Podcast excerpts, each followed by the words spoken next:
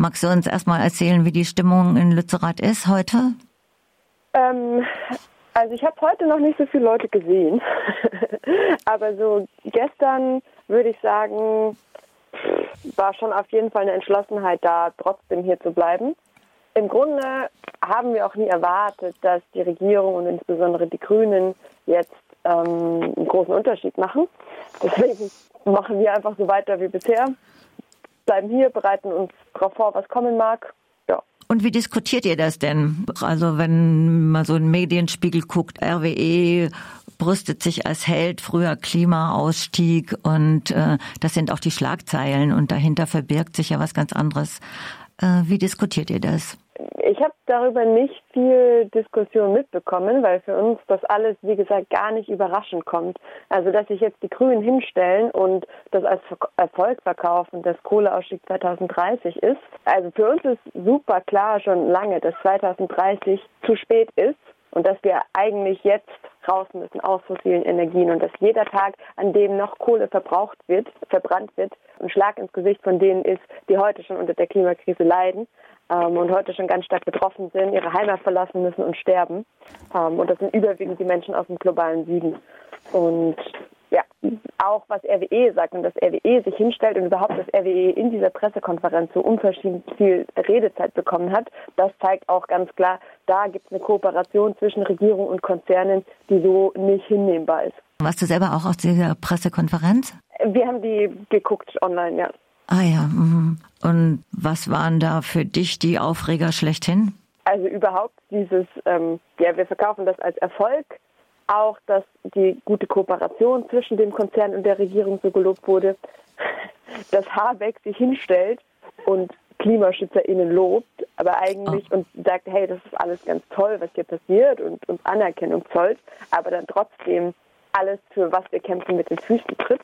Und zuletzt auch, dass RWE so viel Redezeit bekommen hat und einfach sehr viel Zeit hatte, in einer Pressekonferenz der Regierung sich hinzustellen als grünes Unternehmen, ja, das finde ich geht auch gar nicht. Oh, das ist hart, ja. Wie stellt sich jetzt euch die Situation da ganz konkret? Und was sagen die Leute vor Ort?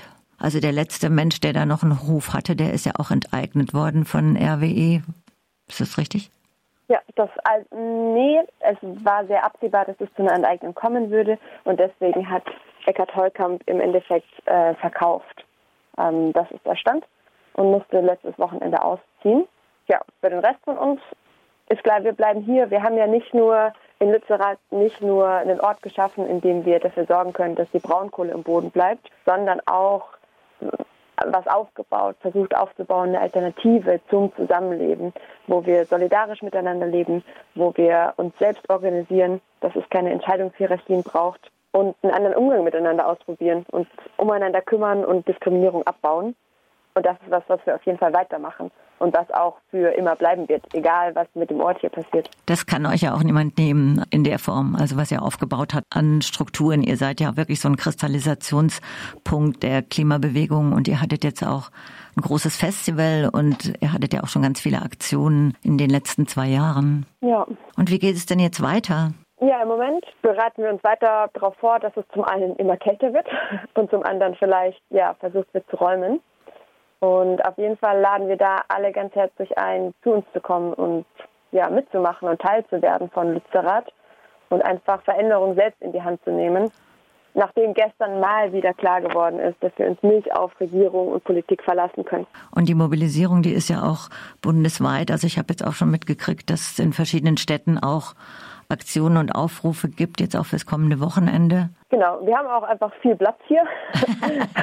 also es können wirklich alle Menschen herkommen ähm, und es gibt auch so viel zu tun, auch ganz unterschiedliche Sachen. Wir brauchen Hilfe in der Küche, Menschen müssen sich darum kümmern, dass Strukturen repariert werden, gebaut werden, dass es warme Orte gibt, dass es uns gut geht, dass es vielleicht auch noch Bildungsprogramme und Skillshares gibt. Also es gibt wirklich ganz verschiedene Sachen zu tun und alle Menschen können sich auf die Art und Weise einbringen, wie sie möchten.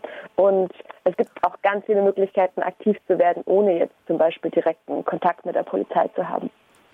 Du klingst relativ optimistisch. Wie machst du das? Ich muss sagen, ich glaube, für uns kam einfach diese Sache gestern nicht so überraschend. Das hat sich schon abgezeichnet. Und dadurch ändert sich dadurch nichts für uns. Und ihr habt auch nicht so Erwartungen an grüne Politik oder überhaupt an Politik. Das habt ihr genau. schon länger. Ja, das ist, glaube ich, auch echt ein Unterschied. Ja, ihr setzt eher auf die solidarischen Kräfte. Ja, also für uns, egal ob das die Grüne Partei ist oder eine andere Partei, bei der Grünen Partei ist es natürlich noch ein bisschen ähm, verräterischer.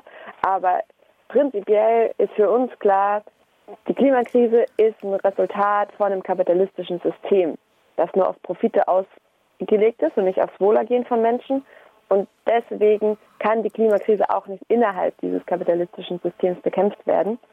Und ja, Institutionen wie Staat und Politik ähm, sind Teil des kapitalistischen Systems.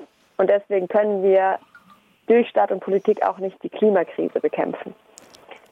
Ja, es sind ja auch einzelne von äh, KlimaaktivistInnen in die Grüne Partei reingegangen und äh, da sieht man das halt auch, dass es nicht funktioniert. Ja. Ja. Ja, vielleicht noch als letzten Nachschub, ähm, so dass es ja auch gar nicht nur, es wird immer darüber geredet, dass dieses Dorf zerstört wird, aber darum, das ist nur so die Spitze des Eisbergs. Worum es uns auch viel, viel mehr geht, ist, dass ja, jede Tonne CO2, die hier ausgestoßen wird, dazu führt, dass im globalen Süden jetzt schon noch mehr einfach Lebensgrundlagen zerstört werden und dass Menschen da nicht mehr leben können und dass deswegen die Klimakrise an sich auch einfach eine tief rassistische Krise ist und dass wir deswegen hier alle Privilegien nutzen müssen, die wir haben, ja, um uns dem entgegenzustellen. In, also in Nachfolge von den ganzen Kämpfen, die im globalen Süden schon stattfinden und in Solidarität mit diesen Kämpfen. Das ist ein gutes Schlusswort. Ich danke dir ganz herzlich.